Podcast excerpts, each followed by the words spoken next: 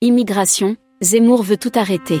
Le président du parti Reconquête, Éric Zemmour, fidèle à ses positions extrêmes, notamment en ce qui est de l'immigration, n'est pas allé avec le dos de la cuillère pour critiquer le président français Emmanuel Macron sur la politique migratoire.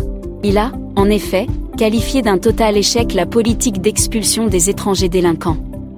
Estimant que l'immigration n'est pas un sujet pour le président actuel, Zemmour trouve que la France n'a pas fait assez en matière de politique de natalité. Il faut arrêter l'immigration et favoriser la natalité française, a-t-il déclaré.